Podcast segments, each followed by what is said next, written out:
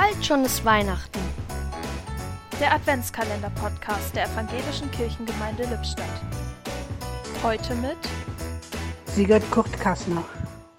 Mir kommt immer wieder Heinrich Bölz nicht nur zur Weihnachtszeit in den Sinn, in der er sich satirisch mit dem Weihnachtsrummel auseinandersetzt.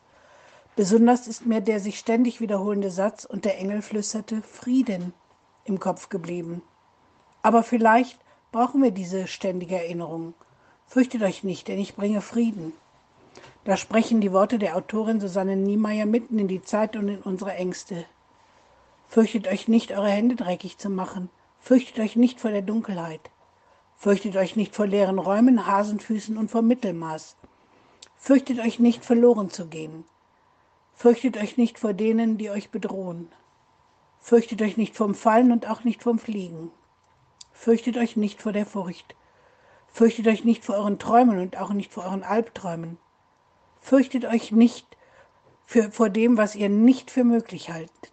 Fürchtet euch nicht vor der Wahrheit, die manchmal hässlich ist. Fürchtet nicht den Blick in den Spiegel und nicht den Blick aus dem Fenster.